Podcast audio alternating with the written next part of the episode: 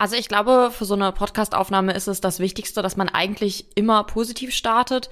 Ich muss aber heute ehrlich zugeben, ich habe mich selten bei einer Aufnahme so unwohl gefühlt, denn ich weiß, dass in diesem Büro, in dem ich hier gerade sitze, irgendwo eine Spinne ist und mm. ich weiß nicht genau wo und ich habe sie gestern gesehen und ich habe sie ist dann irgendwo hingekrabbelt, wo ich sie nicht mehr sehen konnte. Und ja. wenn diese Aufnahme spontan abgebrochen wird, weil ich schreiend rausrenne, dann wisst ihr jetzt warum.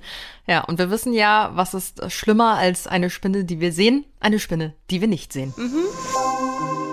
Schreckszene, der Horror-Podcast.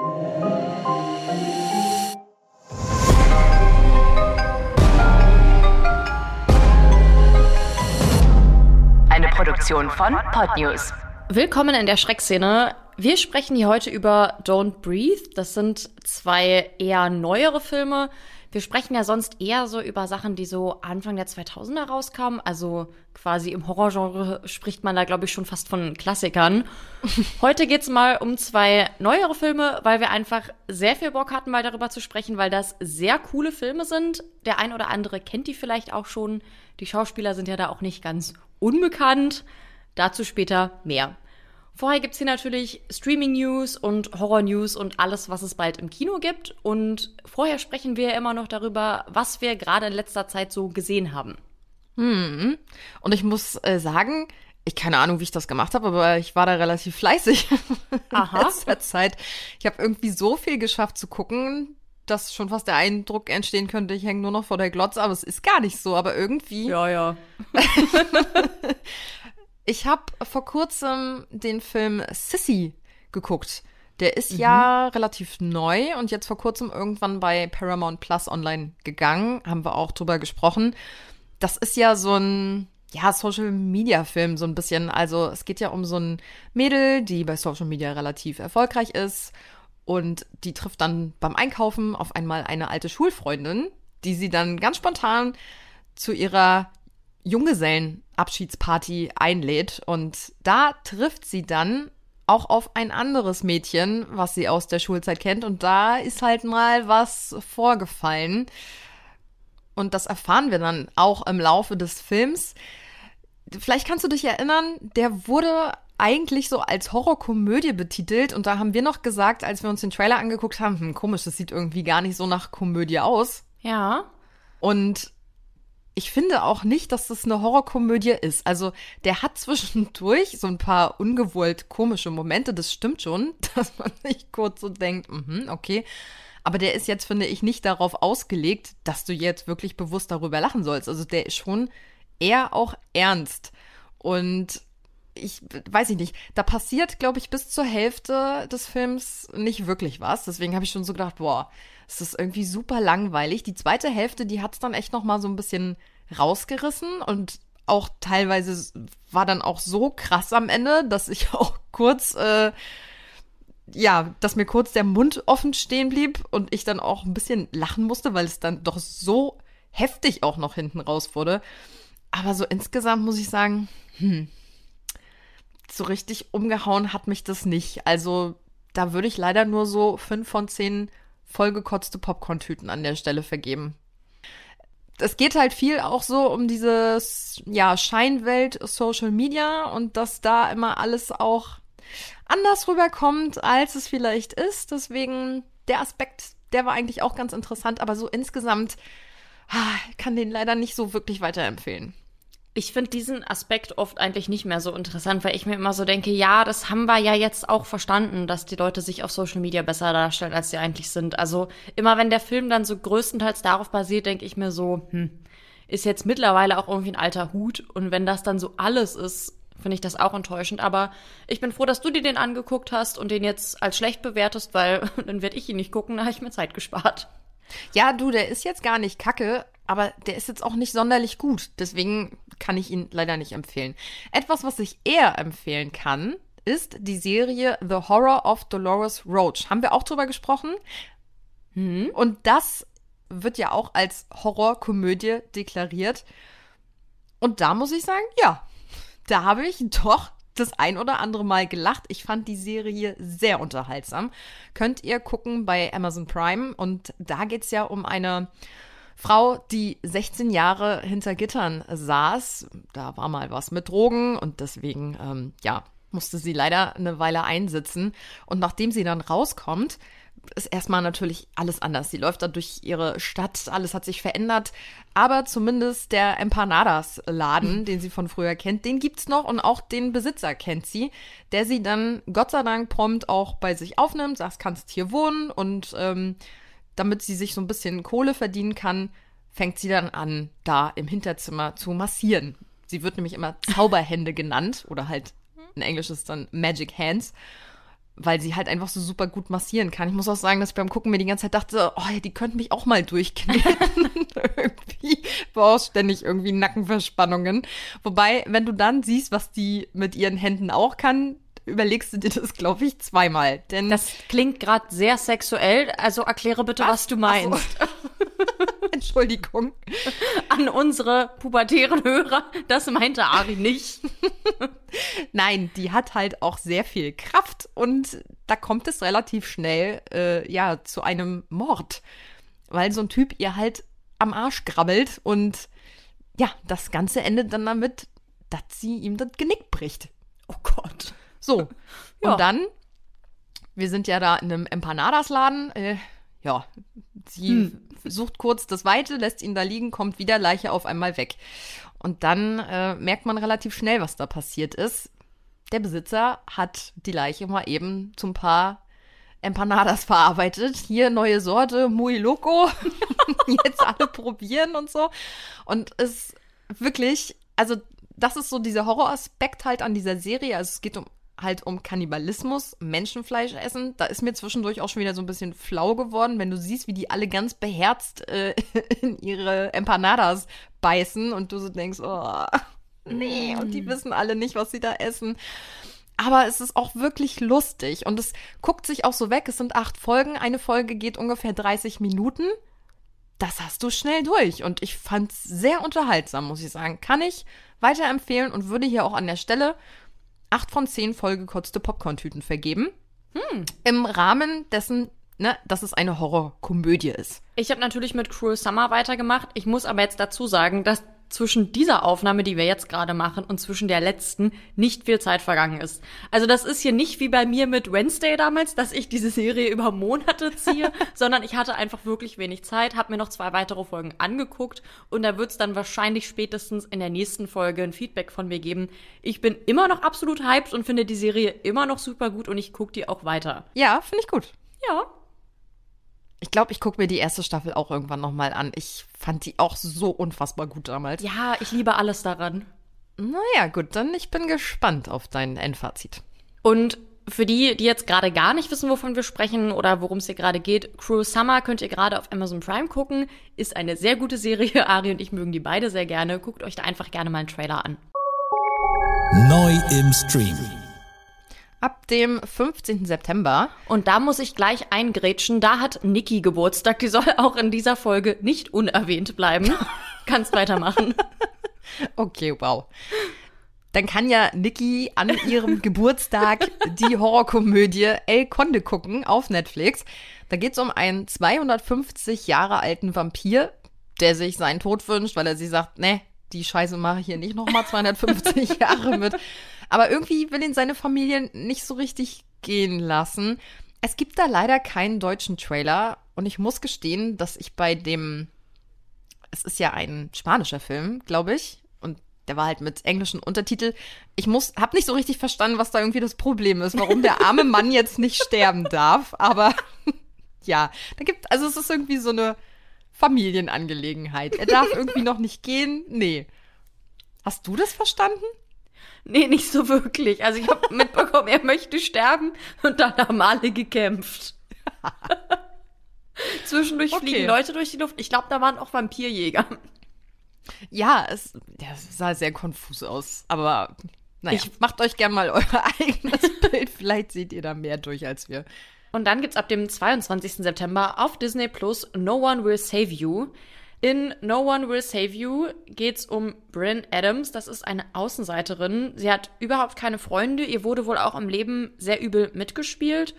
Und mittlerweile ist sie Künstlerin und sie lebt komplett zurückgezogen in dem Haus, in dem sie wohl auch groß geworden ist. Und sie ist da halt rund um die Uhr komplett alleine, fühlt sich auch nur da sicher in ihren eigenen vier Wänden, bis sie dann eines Nachts komische Geräusche hört und dann sind da auf einmal Aliens in ihrem Haus.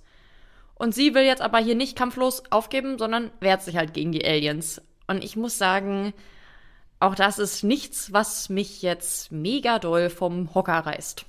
Hm. Also bei Aliens bin ich halt eh so ein bisschen raus und halt auch in, also wie es hier um Aliens geht. Die sind auf einmal bei dir zu Hause und dann sind die böse. Naja, hm. Hm. Wenn ihr mal einen guten Alien-Film sehen wollt, schaut euch gerne Science an und hört gerne die passende Podcast-Folge von uns dazu. Da geht's nämlich um Aliens und der ist wirklich gut. Uh, Cross-Teasing. Neu im Kino. Jetzt ganz frisch ab dem 14. September im Kino The Haunting in Venice. Vielleicht kennt ihr ja Mord im Orient Express oder Tod auf dem Nil. Das ist jetzt hier der dritte Teil mit Meisterdetektiv Pierrot. Oh Gott, ey, ich habe wirklich, ich habe richtig oft geübt hier vor der Folge, das auszusprechen, aber es ist halt Französisch. Ich hatte kein Französisch in der Schule, deswegen ich kann es einfach nicht. Er ist ein Belgier. Er ist ein Belgier? Ja, Hercule Poirot. Schön, dass du das aussprechen kannst. Warum sagst du mir das nicht? Ich weiß nicht, ob ich es aussprechen kann. Ich hatte auch kein Französisch in der Schule. Aber der Naja. ist auf jeden Fall berühmt. Äh, können wir hier jetzt auch gleich mal den Bildungsauftrag erledigen. Das ist nämlich, glaube ich, würde ich jetzt so sagen, die zweitbekannteste Figur von Agatha Christie nach Miss Marple. Das ist halt der Detektiv, den Agatha Christie erfunden hat. Das ist hier eine Buchverfilmung. Ja, und da kommt wieder der Bücherwurm. Dankeschön Genau. an dieser Stelle. Noch weitere Infos dazu. Das basiert auf dem Buch Die Schneewittchen-Party. Und die Schneewittchen-Party heißt seit 2018 aber plötzlich die Halloween-Party. Das Buch wurde irgendwann dann auch umbenannt. Und jetzt auch verfilmt mit einem ganz anderen Titel. Okay. Danke. das wusste ich alles nicht. Siehst du, habe ich auch noch was gelernt. Auf jeden Fall, während die ersten beiden Filme ja eher so in die Krimi-Richtung gingen, mit so ein bisschen Witz, wird's jetzt im dritten Teil ein bisschen düsterer und der Film wird auch im Genre Horror-Thriller eingeordnet. Zur Handlung, es spielt nach dem Zweiten Weltkrieg der, wie heißt der? Hercule Poirot, glaub ich. Ich bin mir auch nicht ja, so ja, sicher. doch, das klingt richtig. Okay. Der will sich auf jeden Fall jetzt ein bisschen zur Ruhe setzen in Venedig und daraus wird natürlich nichts. Er wird aus Versehen in eine Seance verwickelt. Er glaubt natürlich nicht, dass es ja spukt und dass es das wirklich gibt. Als aber plötzlich jemand getötet wird, sieht die Sache schon ganz anders aus. Jemand ist tot. Niemand verlässt diesen Ort, ehe ich weiß, wer es getan hat. Ein Geist hat sie getötet. Es muss eine rationale Erklärung geben für all das. Geben Sie zu, dass Sie es mit etwas zu tun haben, das größer ist als Sie.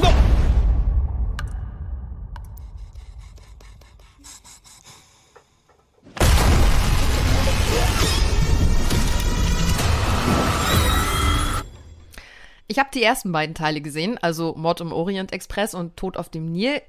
Mord im Orient Express fand ich super, Tod auf dem Nil leider so ein bisschen lame. Ich bin gespannt, was das jetzt hier wird. Die beiden Filme wollte ich mir auch unbedingt angucken und ich habe mir ja auch hier den Trailer vorhin von diesem Film angeguckt und ich war auch sehr irritiert, wie gruselig das aussah. Also es gehört dadurch natürlich absolut in unseren Podcast, aber damit hätte ich auch echt nicht gerechnet. Nee, ich auch erst nicht. Als ich das gesehen habe, ich so, was, was, was? Er muss jetzt nochmal genauer nachgucken, ob wir das wirklich mit reinnehmen können oder ob das eher so krimimäßig ist. Aber es ist schon ein bisschen gruseliger. Ich nehme das auf jeden Fall auch zum Anlass, mir endlich mal Mord im Orient Express anzugucken. Und wenn mir der Film gefällt, werde ich vielleicht auch mal ein paar Agatha Christie Bücher lesen und dann äh, gucke ich mal, ob der Film dann auch auf meine Liste kommt. Was du alles noch lesen willst. Ja, ich habe Also- jetzt eine Weile Urlaub. mal gucken. Stimmt, ja.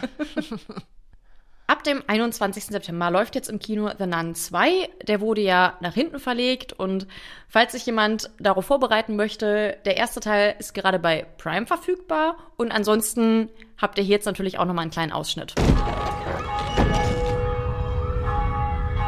Irgendwas stimmt mit dieser Schule nicht.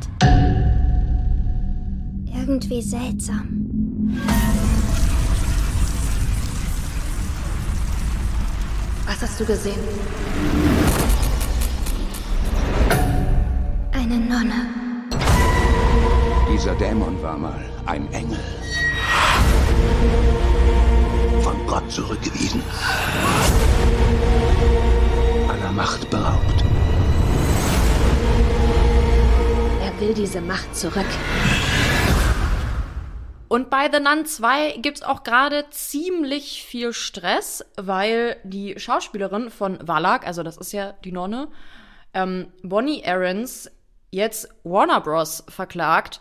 Und ich habe versucht, durch diese Klage durchzublicken. Es ist ein bisschen kompliziert. Ich versuche es einfach zusammenzufassen. Es ist wohl so, dass sie für ihre Rolle in The Nun 71.500 US-Dollar bekommen hat. Und ab einem gewissen Erfolg des Films wurden ihr dann wohl weitere 175.000 US-Dollar versprochen, die sie wohl bis jetzt noch nicht bekommen hat. Was jetzt natürlich blöd ist, wenn jetzt mittlerweile schon der zweite Film im Kino läuft, also langsam wird's Zeit. Und dann ist es wohl noch so, dass die ihr versprochen haben, dass sie ein dass sie eine Mitbeteiligung an den Einnahmen der Merchandise-Artikel bekommt. Und zwar 5% der Hälfte der Bruttosumme. Da können wir jetzt alle mal zusammenrechnen. Und es ist jetzt wohl aber so, dass sie da auf dem Papier ein bisschen betrogen wurde, was die Merchandise-Artikel angeht.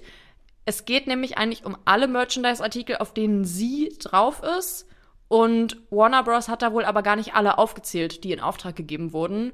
Und deswegen ist sie, wie ich finde, zu Recht jetzt sauer. Da laufen jetzt Klagen und ja, der Film startet natürlich trotzdem erstmal ganz normal, aber das klingt hier alles ein bisschen verzwickt. Verzwickt ist auch so ein Wort, was ich sehr lange nicht mehr benutzt habe und ich glaube, das hat Gründe. Ja.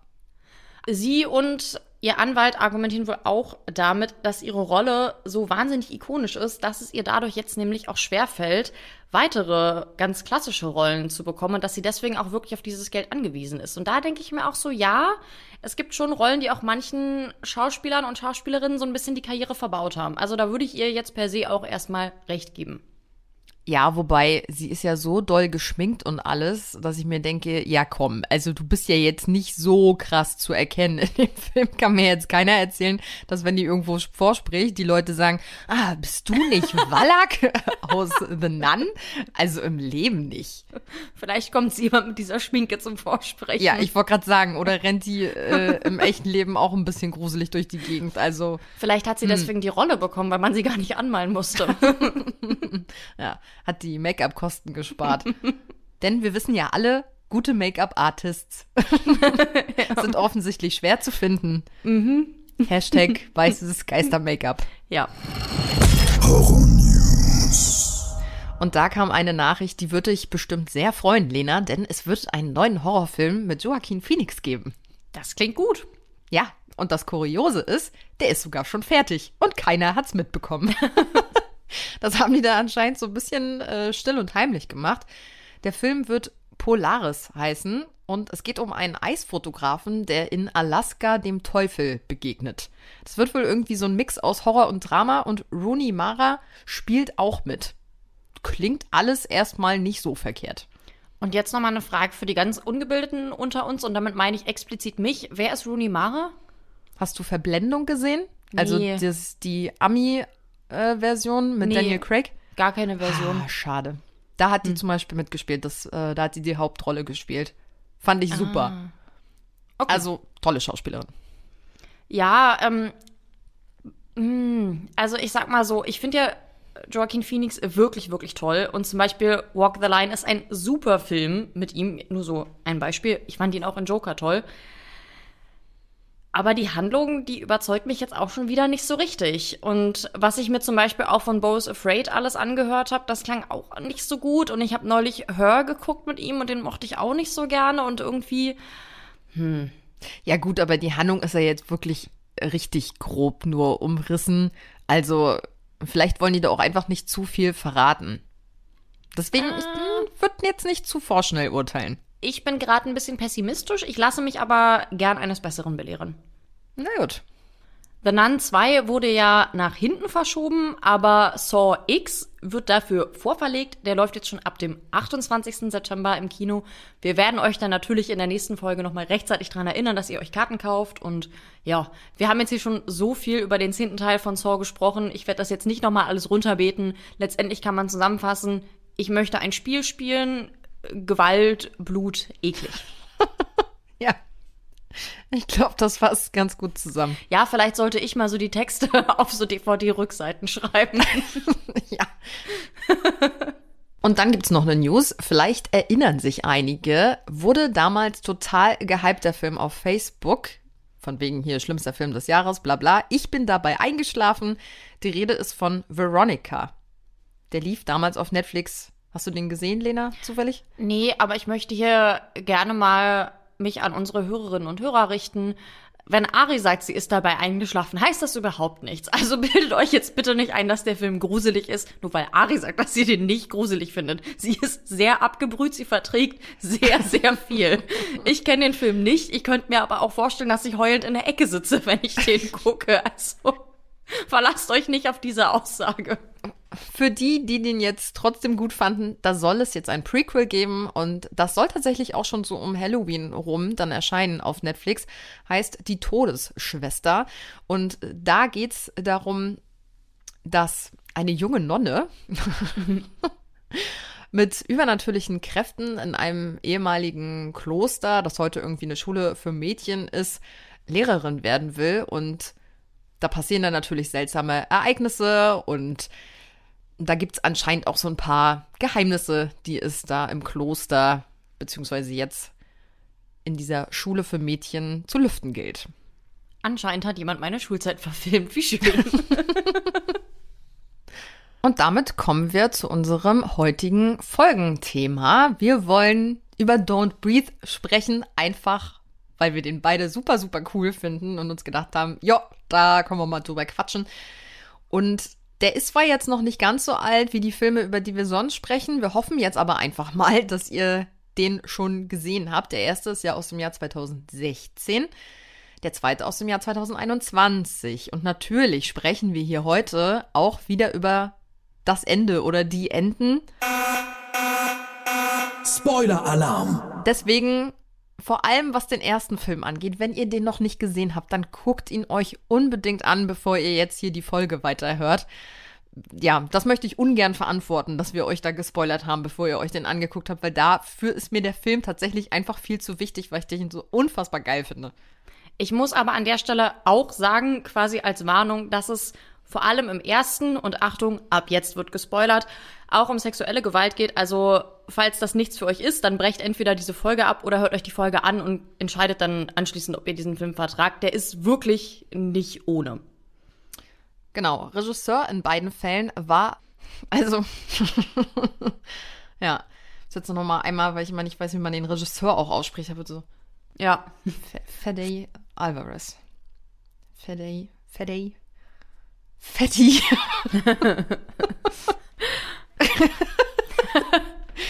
Fede Alvarez.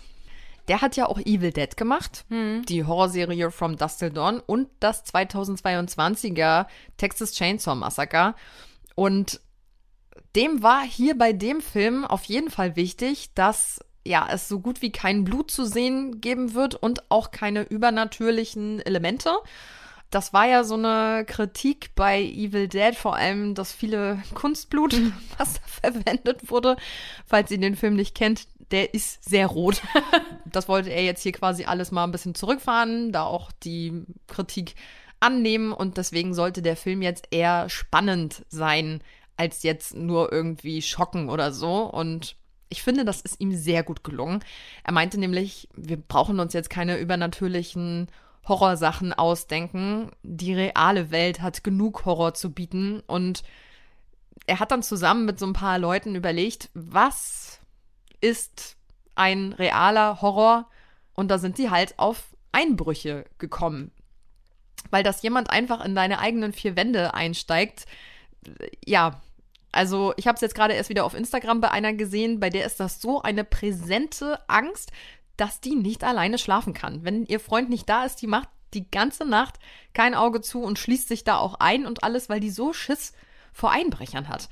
Wobei man ja immer sagt, Einbrecher wollen ja eigentlich nicht gesehen werden. Da ist ja nicht das Ziel, ähm, irgendwie die Leute irgendwie zu wecken oder, ne, dann, also klar gibt es auch quasi, wie nennt man das? Einbruch mit Mord?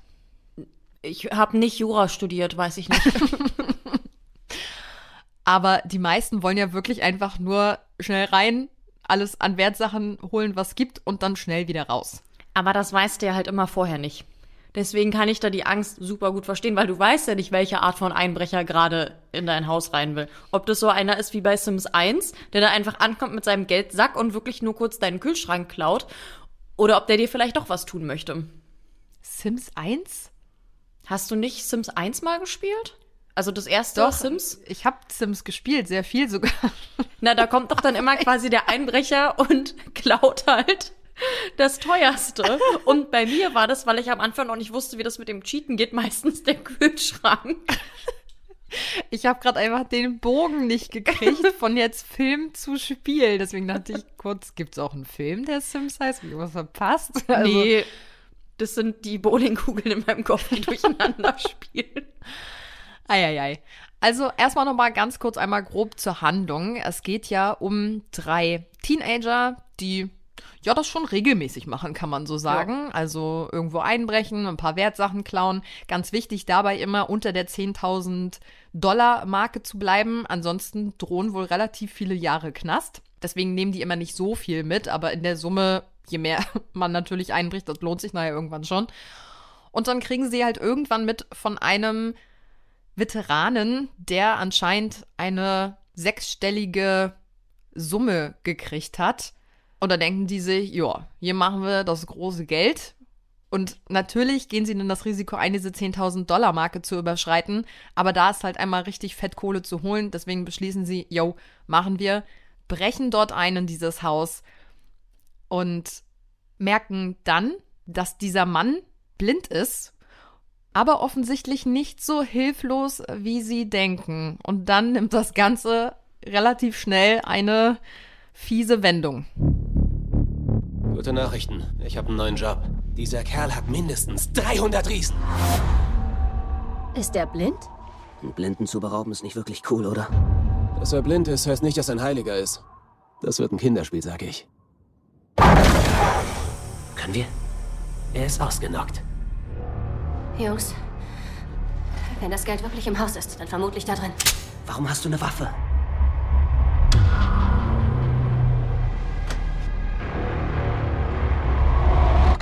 Ja, wer ist da? Okay, Mann, ganz ruhig jetzt. Genau, der blinde Mann, Norman heißt er. Ich glaube, ich weiß gar nicht, ob der Name überhaupt mal in irgendeiner Weise erwähnt wird. Ich habe es gerade auch nur bei meiner Trivia-Recherche gesehen, dass der Norman heißt. Mir ist das auch in dem Film nie aufgefallen, dass der Ja. jemals so genannt wird. Der lebt ja da auch allein, es sagt ja niemand seinen Namen. Vielleicht wird es in dem Artikel am Anfang erwähnt oder dann ganz am Ende bei dem Fernsehbericht. Auf jeden Fall ist er ein Ex-Marine und hat dadurch ganz schön krasse Skills. Und der lässt sich von den dreien nicht so easy auf der Nase rumtanzen und macht den mal direkt einen Strich durch die Rechnung. Und dann geht der Erste direkt drauf. Das hast du wunderschön formuliert. Genau, er erschießt nämlich einen der Teenies und die anderen beiden, ja, führen dann da wie so eine regelrechte Verfolgungsjagd durchs Haus, denn der ver verriegelt und verrammelt auch alles wieder sofort und dann ist es eigentlich nur an ihnen, wie kommen wir jetzt aus dem Haus wieder raus. Dabei finden sie dann übrigens auch die Kohle, stecken die natürlich ein, merken auch, uh, das ist ein bisschen mehr als hier sechsstellige Summe, das geht wohl, glaube ich, irgendwie an die Millionen oder so. Ja. Ich glaube auch an dem Punkt ist das Geld auch schon fast wieder nebensächlich geworden, als sie das dann finden. Ich glaube, da sind sie nämlich eigentlich schon so weit, dass sie sich denken, naja, Hauptsache wir kommen hier irgendwie lebend raus, nehmen die Kohle natürlich trotzdem noch mit. Also wenn du schon mal da bist, ne? Eben, muss sich ja jetzt auch lohnen. Also, ja, ihr Plan ist dann über den Keller zu entkommen und hier wird's dann richtig krass. Dann nimmt dieser Film eine so krasse Wendung. Also zu Beginn hast du ja noch so ein bisschen Mitleid mit ihm, weil du so denkst, oh Gott, jetzt rauben die hier einen Blinden aus, das kann ja wohl nicht angehen. Als du dann merkst, ah, okay, der ist ganz schön doll, der Typ, tötet jetzt hier den einen, denkt man sich vielleicht noch, ja, okay, gut, aber es ist auch sein Haus und er ist blind und was soll er sonst tun? Aber dann entdecken die beiden im Keller eine angekettete Frau. Und das war nämlich auch der Punkt, also da nimmt der Film eine totale Wendung. Bis dahin, mir wurde dieser Film empfohlen von einem Kollegen, der mir grundsätzlich super viele Filme empfiehlt. Und ich habe den so geguckt und dachte, ach ja, ganz nett. Ist jetzt nicht übermäßig gruselig, aber ist jetzt auch nicht schlecht, ne? Und dann finden die da diese Frau und ab da dachte ich, also da waren dann meine Augen aufgerissen und ich dachte von da an durchgängig nur noch, was zur Hölle passiert hier gerade? Und auch die Auflösung, warum diese Frau da angekettet ist, äh, die ist auch äh, fernab von allem, was man sich vorstellen könnte. Genau, weil erst wollen sie abhauen. Das Mädel der Gruppe, Rocky, möchte aber die Frau nicht alleine zurücklassen. Und Verständlich. Genau, die Frau zeigt ihr dann einen Zeitungsartikel, in dem Rocky dann rausfindet, dass sie die kleine Tochter des blinden Manns aus Versehen bei einem Autounfall getötet hat. Und ja, deswegen hält er sie jetzt dort unten gefangen. Und wir erfahren dann noch im weiteren Verlauf, dass es auch einen Grund gibt, warum er sie da unten gefangen hält. Nicht einfach nur, um ihr das Leben zur Hölle zu machen, weil sie ihm seine Tochter genommen hat. Nein, sie ist mit seinem Kind schwanger. Ja. Er hat die geschwängert, damit sie ihm quasi ein neues Kind schenkt. Er meinte dann auch, er hätte sie danach freigelassen. Naja, weiß man jetzt nicht. Er sagt aber auch, er hat sie nicht angefasst. Also, Ja, er zeigt dann da auch so ein Gerät. Also es ist halt so, ich glaube, theoretisch das Prinzip der Samenspende, aber halt erzwungen von ihm. Und er zeigt dann auch, man sieht, glaube ich, dieses Glasding, mit dem er das macht. Das ist. das ist eine Bratenspritze, Ah. womit man normalerweise einen Truthahn beträufelt. Es ist komplett krank, wirklich. Das ist so eklig alles ab da. Also es Ja. ist. Nach dem Film ging es mir nicht gut. Genau, die zwei befreien dann nämlich die angekettete Frau, wollen mit ihr fliehen und dabei tötet der blinde Mann sie dann ja aus Versehen. Und im Gegenzug schnappt er sich dann sozusagen Rocky und kettet die dann an. Denn die soll ihm dann jetzt ein neues Kind schenken und dann kommt nämlich diese Bratenspritze wieder zum Einsatz. Er schneidet ihr halt die Hose auf und ja, will sie dann mit seinem Spermien befruchten. Also, ja, alles richtig abgedreht, aber ich denke mir, also, es ist halt nicht zu abgedreht. Also, das ist schon heftig, aber es passiert so viel kranke Scheiße auf dieser Welt, dass ich mir vorstellen kann, dass es das auch irgendwo schon mal gegeben hat. Also, deswegen. Ja, aber das, dir bleibt wirklich der Mund offen stehen, wenn du das siehst und denkst dir so, oh Gott. Ja, Gott sei Dank kommt dann aber Alex, das ist halt der der beiden Jungs, der überlebt hat und rettet sie. Der segnet nachher leider im Laufe des Films dann auch noch das Zeitliche. Die einzige, die es dann wirklich rausschafft, ist eben Rocky, auch mit dem Geld. Und das Ganze hat nämlich auch noch so einen emotionalen Hintergrund, warum sie das Geld unbedingt haben will. Sie lebt nämlich in sehr, sehr schlechten, ärmlichen Verhältnissen. Ihre Mutter ist eine Trinkerin und super unangenehme Frau. Und sie will einfach ihre kleine Schwester da unbedingt rausholen und halt mit der abhauen. Und deswegen braucht sie halt das Geld. Und ah, das ist, ja, man ist so zwiegespalten irgendwie, weil ah, man will natürlich, dass sie und ihre kleine Schwester ein besseres Leben führen können. Ah, Und dafür muss sie dann halt klauen. Und dann wollen die einen Blinden beklauen. Dann kommt aber nachher raus, dass er einfach auch ein richtig krasses, abgefucktes Monster ist. Also ich, man ist irgendwie ständig hin und her gerissen Ja. in seinen Emotionen in diesem Film. Also ich hatte auch sehr viele Emotionen in dem Film. Ich dachte auch, am Anfang war ich auch auf diese Teenager so ein bisschen sauer und dachte die ganze Zeit so, ja, dann raubt halt nicht ein, also vor allem, sie wussten ja auch von Anfang an, und das war ja auch, glaube ich, einer der Gründe, warum sie den ausrauben wollten, dass der da super alleine lebt, dass der mehr oder weniger in so einer Geistersiedlung lebt, aber sein Haus ist halt noch, da ist halt er. Und dann denke ich mir auch so, dann fahrt ihr da aufs Land quasi, mehr oder weniger, ist es ja schon fast, weil da ist ja sonst keiner mehr. Ja, so Vorstadt. Genau. Aber in eine Vorstadt, in der ja keiner mehr lebt. Ja, sehr Geistervorstadt. Ja. Und raubt da jemanden aus, der da alleine ist, der nicht um Hilfe rufen kann und so und wollt dem jetzt auch noch sein Geld wegnehmen. Äh, was soll das? Ich war so sauer auf die. Da dachte ich auch so, ja, was habt ihr erwartet? Dann ist auf einmal der erste von denen gestorben und dann wusste ich jetzt auch nicht mehr so wirklich, was ich denken soll. Dann fand ich das Ganze sehr skurril und dann, als sie da im Keller waren, da, äh, ja, da wurde der Film dann wirklich heftig.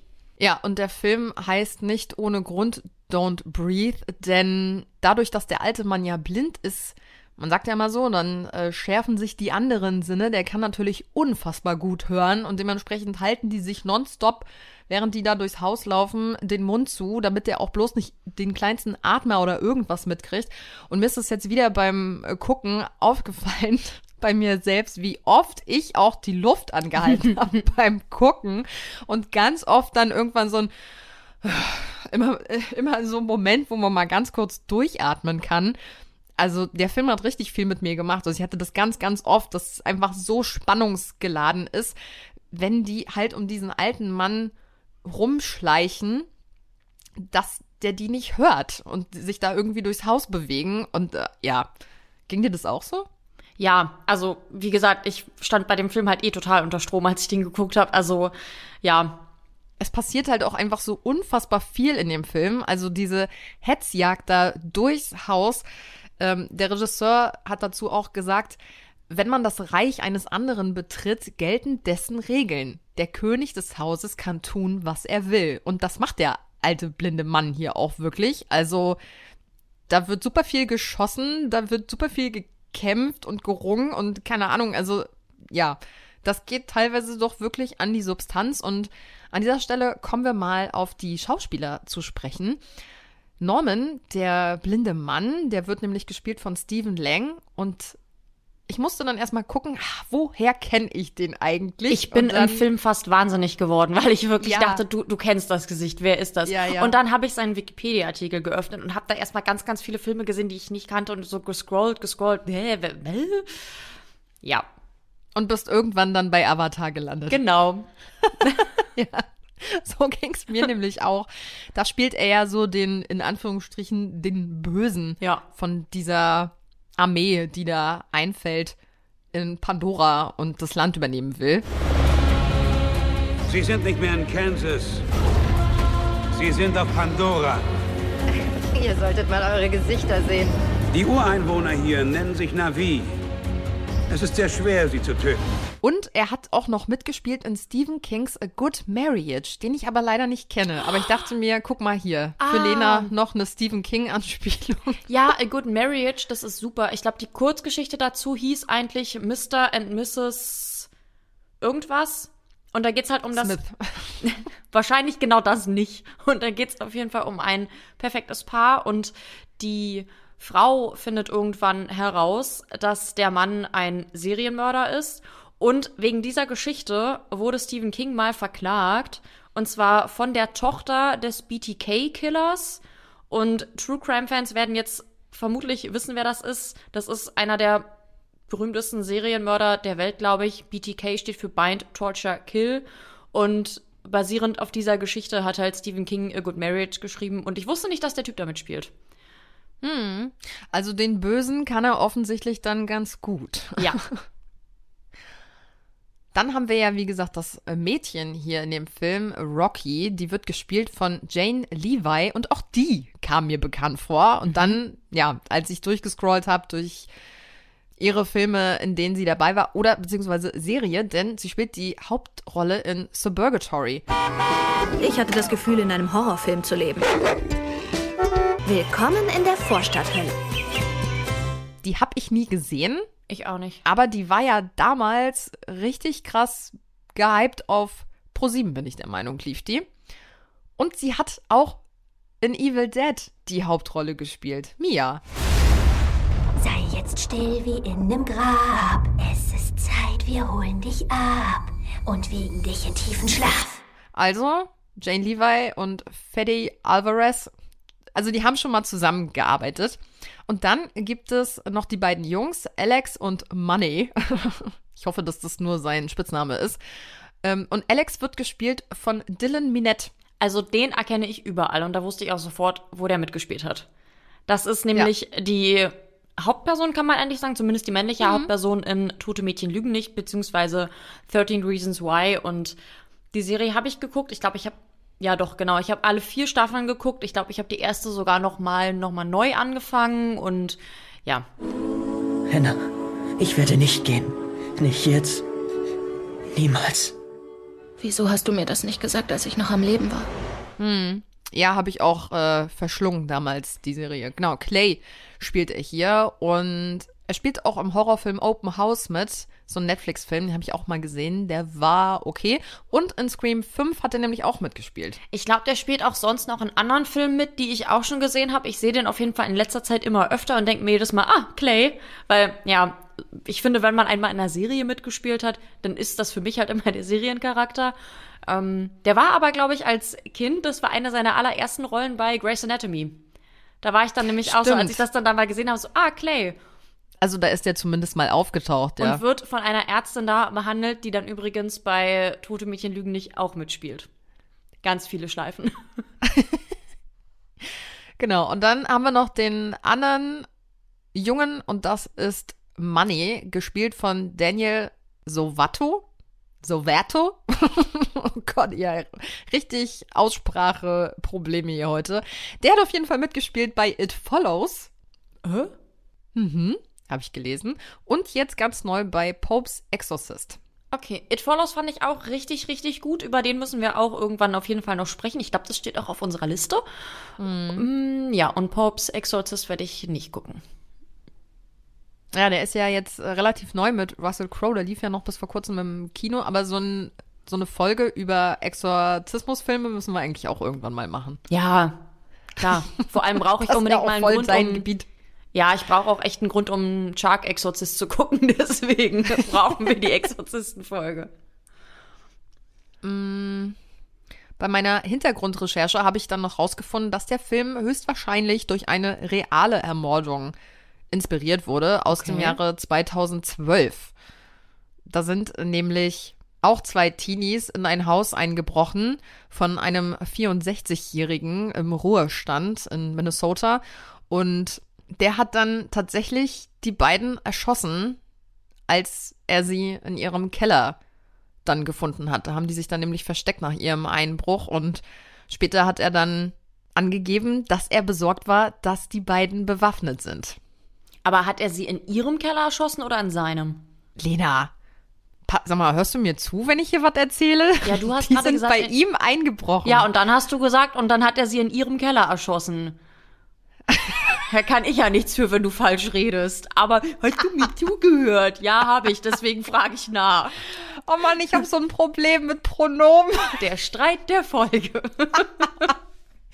Ich mach's ständig falsch. Das ist dir doch letztens auch schon mal aufgefallen. Ich krieg immer ihren und sein und dessen und keine Ahnung. Ich werf das immer alles durcheinander. Also, es war natürlich sein Keller. Okay. Die sind bei ihm eingebrochen und er hat sie dann erschossen. Ja, ich dachte jetzt nämlich, der wäre zu denen nach Hause gerannt, nachdem die geflohen sind, ist dann in deren Keller gerannt und hat die da erschossen.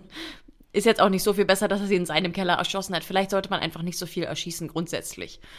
Ja, und das Eklige ist dann, dass er halt die beiden Leichen dann auch noch in seinem Schrank irgendwie aufbewahrt hat. Das hat er nachher irgendwann gegenüber der Polizei dann zugegeben. Also, der war halt auch irgendwie nicht so ganz äh, auf der Höhe, der Mann. Okay, aber war er zu Hause, als sie ihn beklauen wollten? Ja, offensichtlich ja schon. Okay. Okay, bevor wir jetzt gleich zu Teil 2 kommen, noch eine kurze Frage an dich, Lena. Wie fandest du denn das Ende eigentlich? Also Rocky ist ja die einzige, die überlebt und kann ja mit der Kohle dann fliehen, um sich mit ihrer kleinen Schwester ein schönes Leben zu machen. Und wir erfahren dann ja am Ende auch durch einen Fernsehbericht, dass auch der blinde Mann überlebt hat. Wie findest du so generell das Ende? Mm, ich fand das Ende gut. Das war wirklich so ein Film, wo ich quasi so angefangen habe zu beten, weil als Rocky dazwischendurch angekettet war, da hatte ich die ganze Zeit, das kann jetzt nicht das Ende sein, dass sie jetzt in diesem Keller lebt, in großen Anführungszeichen, gegen ihren Willen da geschwängert wird und bei diesem alten Monster da jetzt vor sich hin siechen muss. Sie hatten ja dann auch zwischendurch noch so einen kurzen Verfolgungskampf auf der Straße und da da fange ich dann immer so ein bisschen an zu verhandeln. du weißt, was ich meine? Also, dass ich dann halt wirklich dachte, ich habe quasi mit dem Typen geredet und dachte halt so, dann bring die jetzt lieber um. Wirklich lieber, als ihr das anzutun. Und dann hat sie es ja geschafft zu fliehen. Das mit dem Geld war mir dann wirklich komplett egal.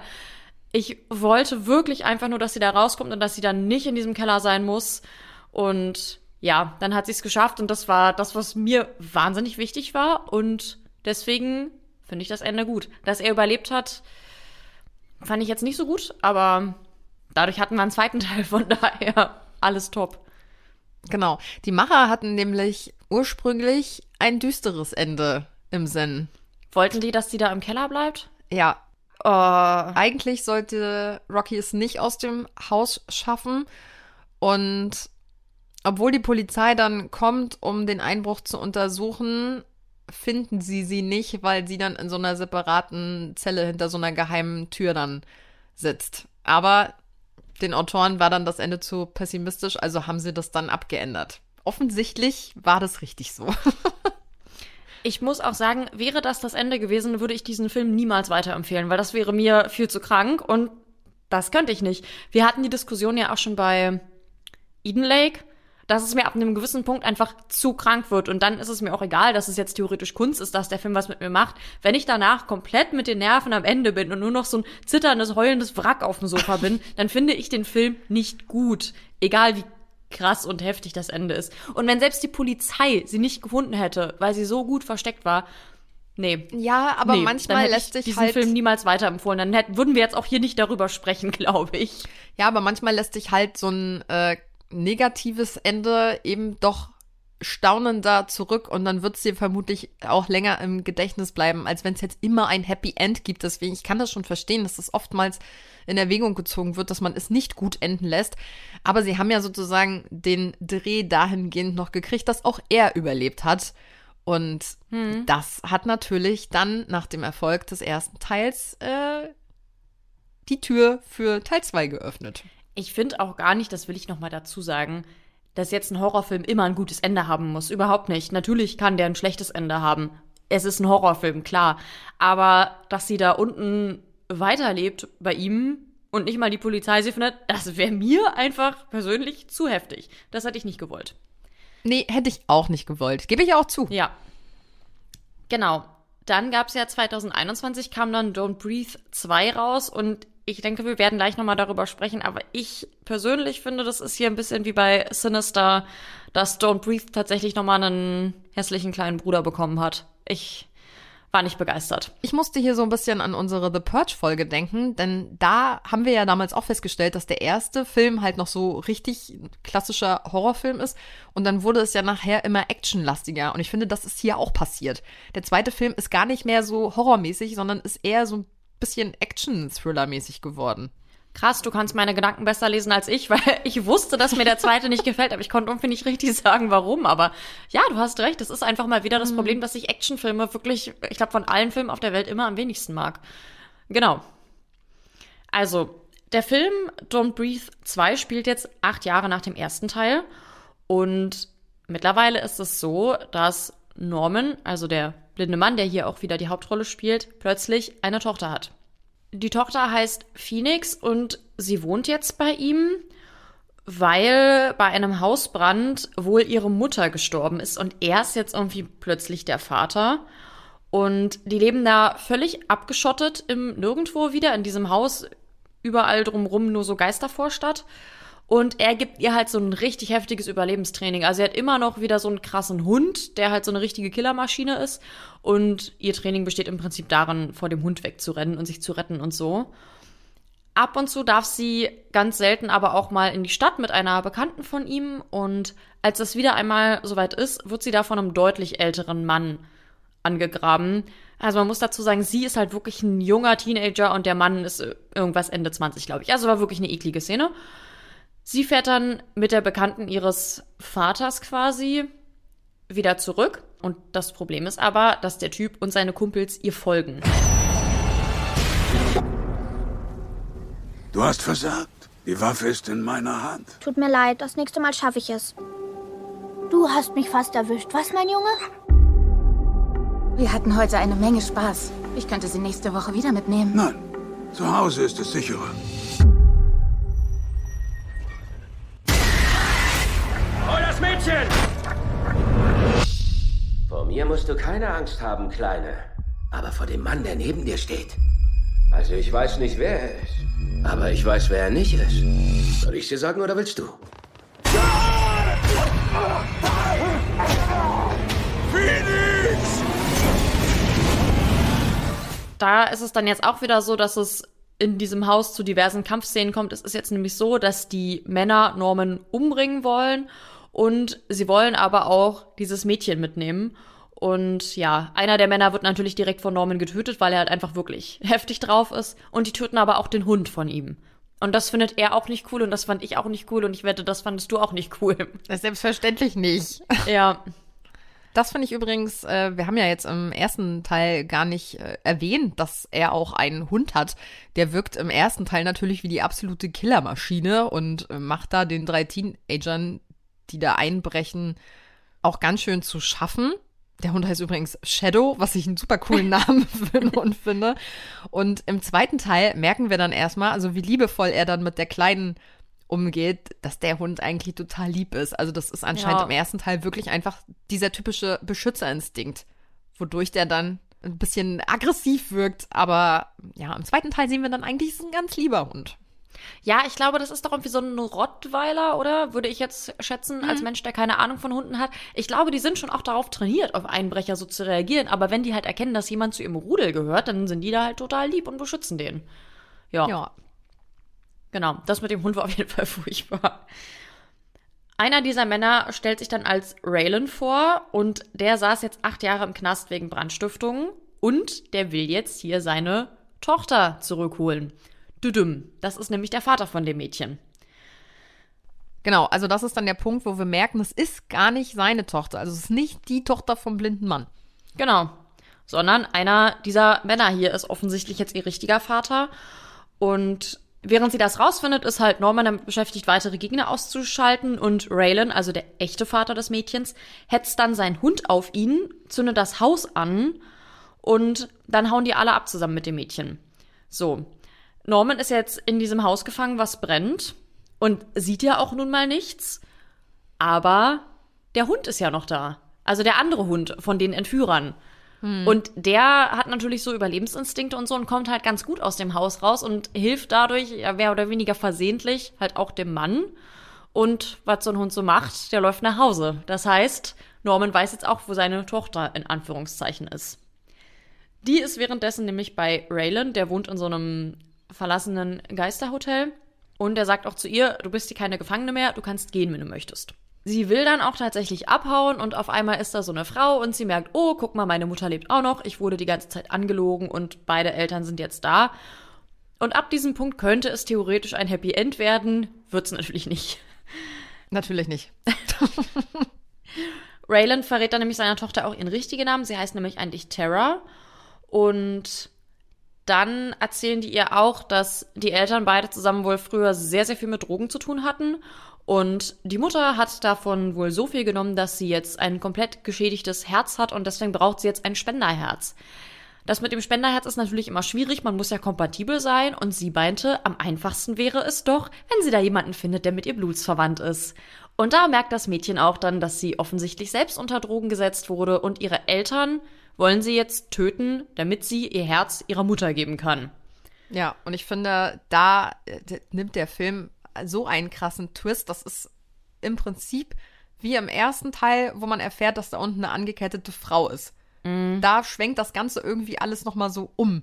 Und ich finde das auch so widerlich, wie sie mit ihr reden. Also wir Ja. sagen, ah, Mama und Papa, die hatten damals da so eine Küche im Keller und da haben wir gekocht. Und ja, man selber weiß natürlich, ja, die haben da Drogen hergestellt, aber die Kleine checkt das natürlich nicht.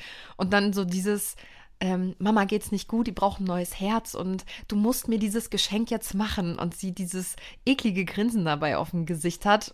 Und oh, es ist einfach so, weißt du, die haben sich jahrelang einen Scheiß für ihre Tochter interessiert und jetzt brauchen die neues Organ und deswegen organisieren sie da jetzt den äh, Hans Franz aus dem Dorf, der irgendwie ein bisschen mit einem Skalpell umgehen kann und der jetzt illegal jetzt ihr das Herz rausschneiden soll, um es der Mutter zu geben. Also total abgefuckte, kranke Scheiße. Genau. Wobei ich mir auch denke, haben die sich wirklich einen Scheiß um sie gekümmert oder wussten die vielleicht wirklich einfach nicht, wo sie ist?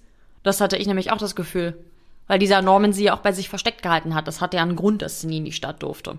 Ja, genau. Also das merkt man ja dann nachher auch irgendwann, dass man ja, weil man kriegt ja schon wieder kurz den Eindruck, okay, der blinde Mann hat jetzt dieses Mädchen anscheinend entführt. Er wollte unbedingt eine Tochter haben, deswegen äh, hat er die dann äh, von irgendwoher einfach geklaut. Aber es wird ja wahrscheinlich so gewesen sein, dass als deren Haus abgefackelt ist, weil die da zu viel mit Drogen experimentiert haben, er die Kleine gerettet hat. Ja. Dann bei sich aufgenommen hat. Und deswegen hat er wahrscheinlich auch mit ihr dieses ganze Überlebenstraining gemacht und alles, das für den Fall, weil er es vermutlich auch geahnt hat, wenn der Tag kommt, wo die hier vor der Tür stehen, dass die sich dann wehren kann. Norman, also der blinde Mann, der hat es jetzt mittlerweile mit Hilfe des Hundes geschafft, Terra bzw. Phoenix, also seine Tochter oder auch nicht Tochter, zu finden. Und weil sie da jetzt gerade auf dem OP-Tisch liegt und jemand ihr gerade das Herz rausreißen möchte, kappt er die Stromversorgung. Und einer der Leute von ihrem richtigen Vater eigentlich, der hilft ihm dann sogar irgendwie so ein bisschen, plötzlich doch ein schlechtes Gewissen. Und Norman verstreut dann da quasi überall Nebel, jetzt kann keiner mehr gucken. Und jetzt kommen wir hier auch wieder zu so einem versehentlichen Tod, weil dann Terras Vater, also der echte Vater, versehentlich ihre Mutter erschießt.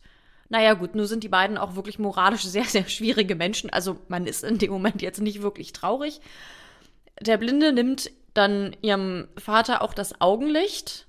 Jetzt sind sie also beide blind. Krasse Szene auf jeden Fall, wie er ihm da die Augen eindrückt. Ui. Ja, das war eklig.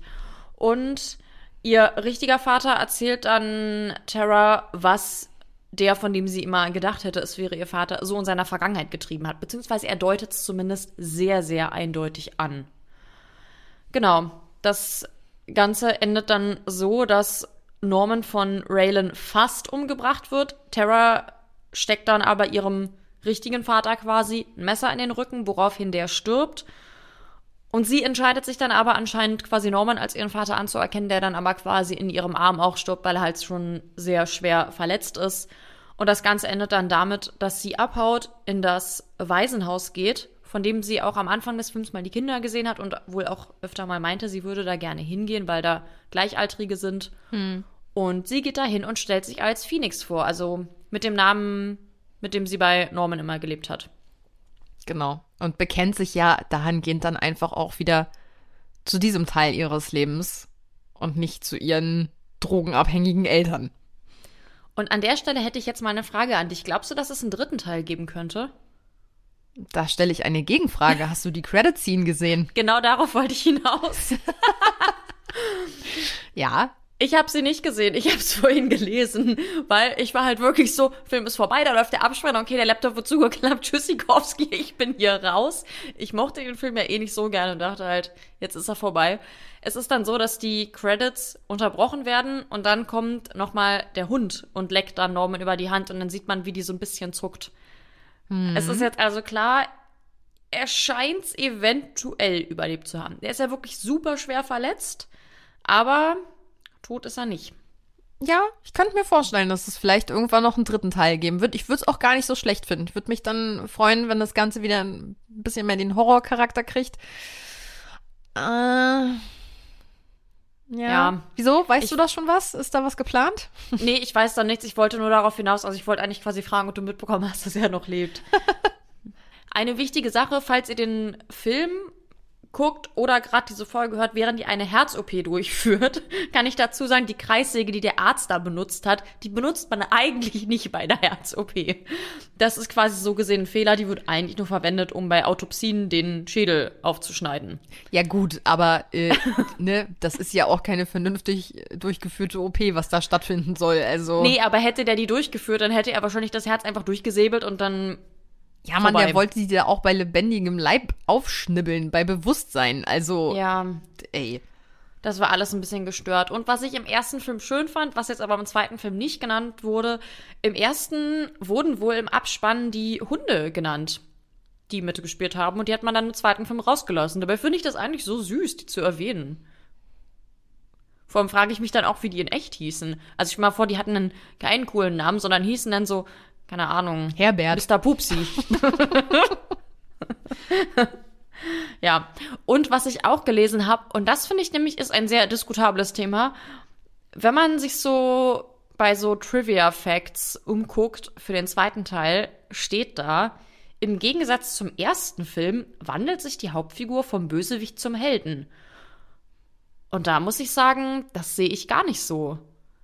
Inwiefern ist denn Norman der Held? Weil das Ding ist, natürlich, er rettet sie am Ende. Man darf aber nicht vergessen, er hat das Mädchen einfach bei sich mehr oder weniger eingesperrt. Die durfte nie raus, hat ihr nicht gesagt, was ihre Vergangenheit ist. Und abgesehen davon dürfen wir hier auch bitte nicht vergessen, was er im ersten Teil gemacht hat, dass er Frauen bei sich im Keller gefangen hat, um die da zu schwängern. Von daher, ich finde jetzt nicht, dass er im zweiten Film plötzlich zum Helden wird. Und ich fand das sehr, sehr komisch, dass das da einfach so als Fakt hingestellt wurde. Ja gut, wer weiß, wer diesen Fakt eingetragen hat. Das kann ja theoretisch jeder. Das stimmt, aber da wollte ich dich nämlich auch fragen, ist, ist er jetzt der Held in dem Film? Eigentlich nicht. Auch nicht, wenn man die losgelöst betrachtet. Dann ist er doch auch kein Held, oder? Also ich hatte auch im zweiten Teil wieder so ein sehr zwiegespaltenes Verhältnis zu ihm, weil einerseits hat er ja die Kleine anscheinend gerettet, damals ja. vor ihren drogensüchtigen Eltern. Vielleicht wäre die sonst sogar auch da draufgegangen in dem brennenden Haus, keine Ahnung.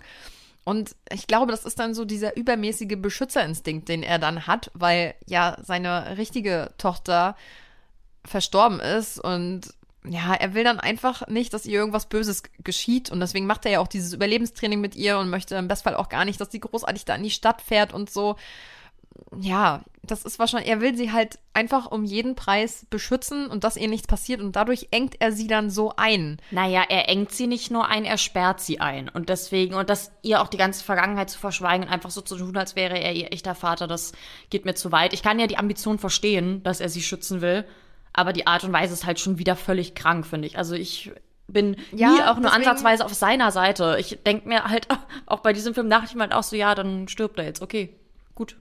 Ja, aber was der dann letztendlich alles auf sich nimmt, um sie dann zu retten und zu beschützen, also, ne, es hat so Anflug von Held, aber das ist halt immer dieses Ding und das wird ja Gott sei Dank am Ende dann auch nochmal aufgegriffen.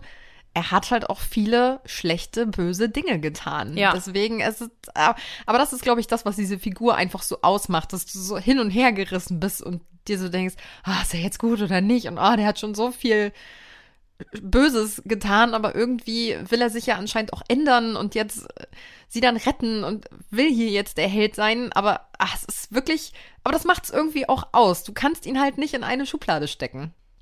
Ja, also ähm, ich stecke ihn schon in eine Schublade und das ist keine gute, sag ich mal so. Hm. Wie seht ihr das? Ist er der Held? Oder steckt ihr ihn doch auch, wie Lena, in die Schublade mit den Bösen? Schreibt uns das doch gerne einfach mal. Entweder auf unserer, entweder über Instagram, da heißen wir Schreckszene-Podcast oder bei Twitter, da heißen wir einfach Schreckszene. Ihr könnt uns aber auch eine E-Mail schreiben an schreckszene.podnews.de. Und wie immer am Ende jeder Folge gibt es hier jetzt noch eine Zweisatz-Horrorgeschichte. Wie schlecht wird sie heute? Lena darf sie heute vorlesen. Meine Tochter wollte mitten in der Nacht nicht aufhören zu schreien. Also bin ich zu ihrem Grab gegangen und habe sie gebeten aufzuhören, aber es hat nicht geholfen. Um deine Frage zu beantworten, wie schlecht sie heute sein soll. Sehr schlecht. Oh Mann, das ist aber nicht gruselig, das ist doch eher traurig. Ja, und auch, also es ist halt auch so, jede Gruselgeschichte jemals, dass man halt jemanden irgendwie aus dem Grab hört. Hm. Hm. Naja. naja. Aber die zwei Satz-Horror-Geschichten gehen auch langsam schon zur Neige, haben wir gesehen. Ne? Allzu viele haben wir nicht mehr. Schickt uns sonst auch gerne welche. Ansonsten, und das, das könnt ihr jetzt auch gerne als Drohung verstehen. Ansonsten werde ich mich auf diesem Reddit, Subreddit mal umsehen und dann wird sie aber richtig kacke. Also, die sind nicht besser als das, was wir hier sonst haben. Bis dahin sagen wir erstmal Tschüss und bis in zwei Wochen. Tschüss.